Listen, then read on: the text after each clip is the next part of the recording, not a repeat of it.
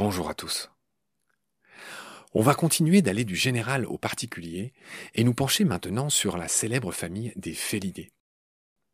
Là aussi, les félidés sont scindés en deux grands groupes.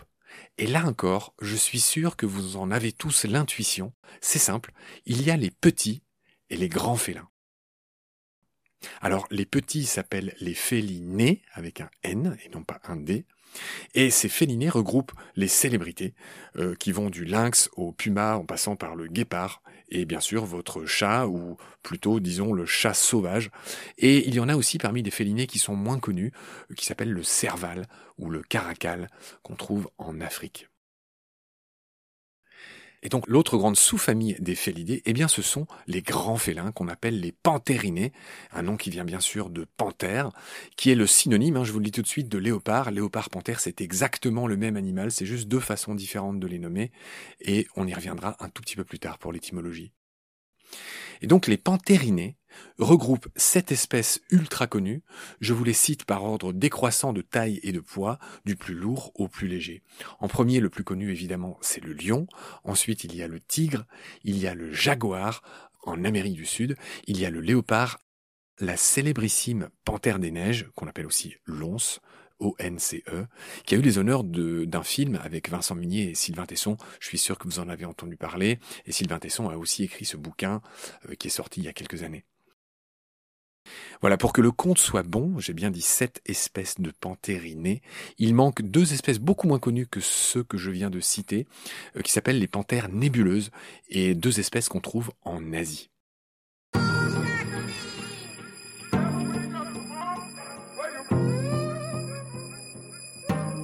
Je voudrais maintenant aborder quelques pépites d'infos que vous ignoriez peut-être, notamment une des grandes différences entre les grands et les petits félins, mis à part leur taille. Eh bien, cette grande différence, là encore je pense que ça va vous étonner, c'est le son. Je n'ai aucun doute sur le fait que vous savez que le lion rugit, que le tigre feule. Les léopards, vous le savez peut-être moins, émettent aussi des sons qui ressemblent à ceux d'une scie.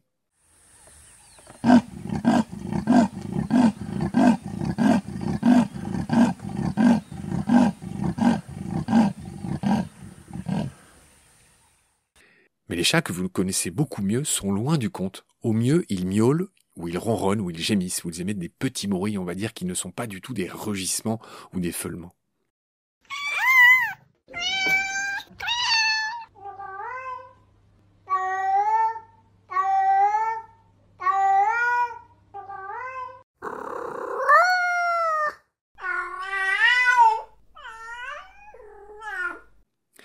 Et la question qu'on pourrait se poser, c'est d'où vient cette grande différence? Eh bien, cette différence vient d'un petit os absolument fascinant dans l'évolution qui mériterait une émission à lui tout seul. Cet os, c'est l'os hyoïde, H-Y-O-I-D-E, l'os hyoïde, qui est situé dans la gorge.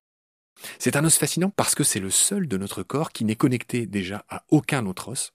Il a un rôle dans la production de sons et aussi pour déglutir, pour avaler.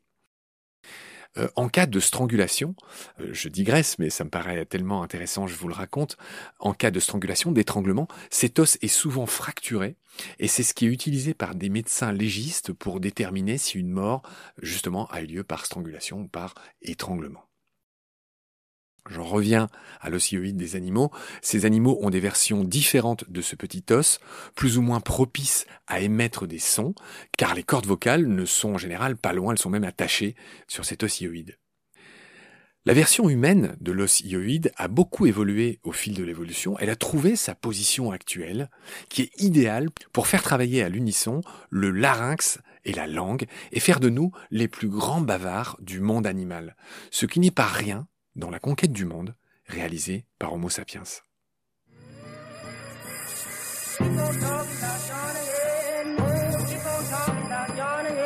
Mais revenons-en à nos félins et à nos léopards. Chez les grands félins, lion,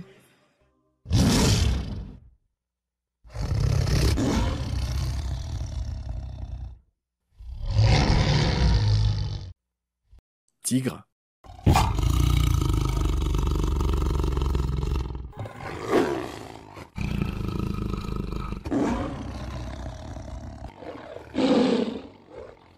Léopard.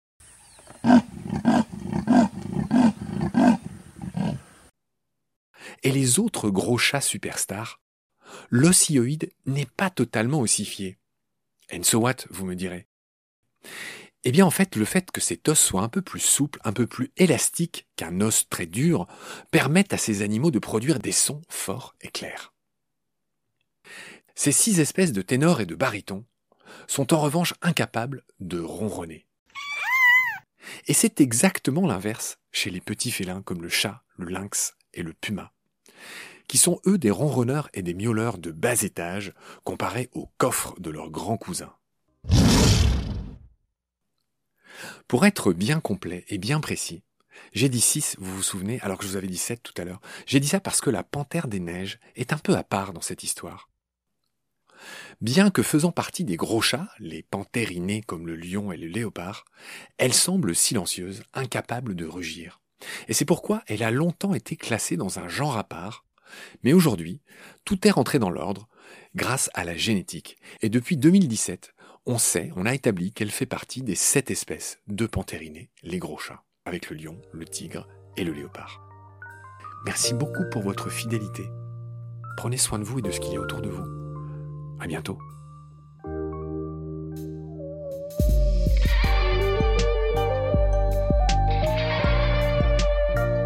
C'est la fin de cet épisode.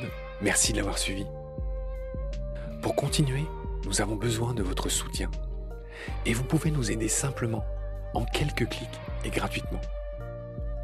Il suffit par exemple d'utiliser le moteur de recherche solidaire Lilo ainsi, chacune de vos recherches sur Internet générera des gouttes qui seront reversées au projet de votre choix, comme Baleine sous gravillon par exemple. Vous pouvez par ailleurs vous abonner à nos podcasts comme d'habitude, partager les liens, devenir adhérent de l'association BSG ou encore faire un don sur Helloasso ou sur Tipeee. Grand merci par avance. Je remercie tous mes équipiers pour leur aide précieuse je vous retrouve bientôt pour de nouveaux épisodes. Et d'ici là, prenez soin de vous et de ce qu'il y a autour de vous. Merci. À bientôt.